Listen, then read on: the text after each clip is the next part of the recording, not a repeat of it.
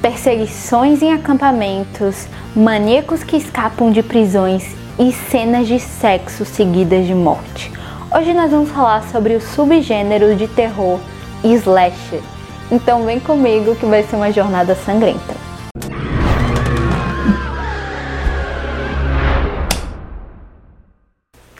Olá, fãs do Sobrenatural, eu sou a Ana e se você não me conhece, bem-vindo ao meu canal.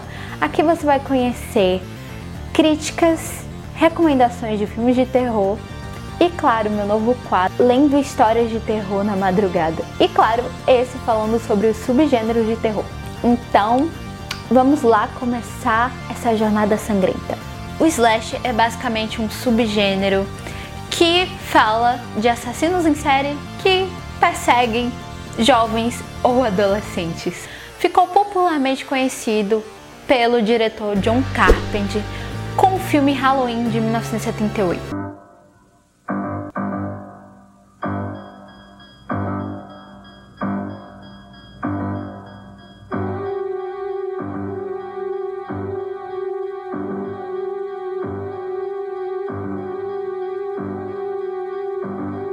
Então, vários diretores de Hollywood viram com o filme Halloween, que foi produzido com baixo orçamento, conseguir lucrar muito gastando pouco.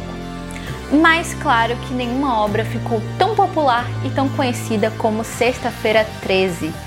Mas nem os diretores imaginaram que faria tanto sucesso, já que Sexta-feira 13 era uma cópia muito barata de Halloween. Mas então, em 1981, o ano ficou conhecido como o ano do slasher.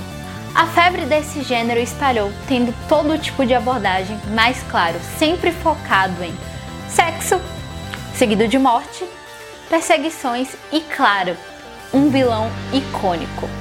Então, em 1984, nasce ele, o maravilhoso, o icônico Fred Krueger.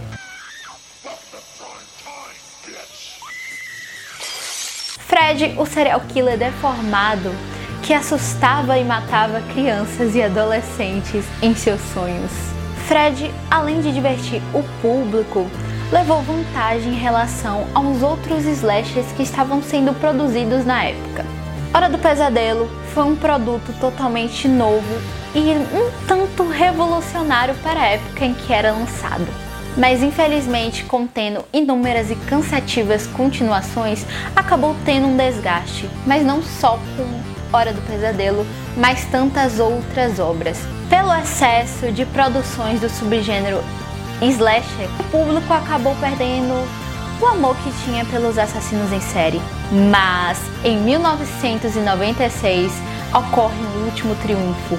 Wes Craven cria a saga Pânico e assim tentando trazer e conseguindo fazer o público amar de novo os assassinos em série. Pânico nascia com o objetivo de ser uma paródia não cômica dos slashers. E mesmo com o desgaste do gênero, óbvio que hoje em dia nós temos um certo amor por esses assassinos em série. Michael Myers, Jason Voorhees e, claro, Fred Krueger. Mas eu queria agradecer ao Wes Craven por nos fazer amar Fred Krueger e Ghostface. E, claro, pela sua visão revolucionária e trazer esses assassinos. E claro, dá a pessoas como eu o amor pelo terror. Bom, nesse vídeo eu falei de três filmes do gênero slash. Eu gostaria de aumentar a sua lista. Vamos lá?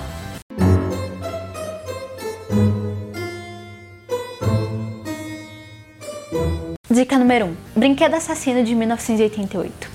Brinquedo Assassino conta a história de Angie que em seu aniversário ganha o seu tão sonhado boneco dos caras legais, ou good guys. Mas então uma série de assassinatos começa a acontecer exatamente onde Andy e seu boneco estão. Será que Andy é o assassino ou Andy é influenciado pelo boneco? Cabe à mãe de Andy provar sua inocência. Dica número 2: Verão de 84. Lançado em 2019, conta a história de um grupo de adolescentes que suspeita que seu vizinho pode ser um serial killer. Eles então começam a investigação para descobrir se o vizinho deles é um assassino em série ou é só um delírio coletivo. Dica número 3: série Slasher. A série Slasher conta com três maravilhosas temporadas. Cada temporada conta uma nova história, um novo assassino. Mas a primeira temporada conta a história de Sarah Bennett, que tem os seus pais assassinados no Halloween, mas quando ela ainda estava na barriga de sua mãe. O assassino é preso. Anos depois, Sarah volta para a cidade com o objetivo de construir uma galeria de arte. Mas uma série de assassinatos começam a acontecer e ela, óbvio, que ganha os olhares da vizinhança, já que faz parte da história da cidade. Dica número 4: American Horror Story, mais a nona temporada. A nona temporada, intitulada 1984, conta a história de um grupo de jovens que resolve visitar um acampamento onde aconteceu uma série de assassinatos.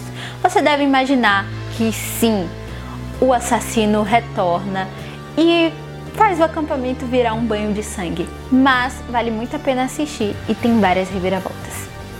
Bom, se você gostou, já clique em gostei e se inscreva no canal. Assim você me ajuda a continuar meu trabalho, mas também não só continuar meu trabalho, mas a melhorar. Então, obrigada e até o próximo vídeo.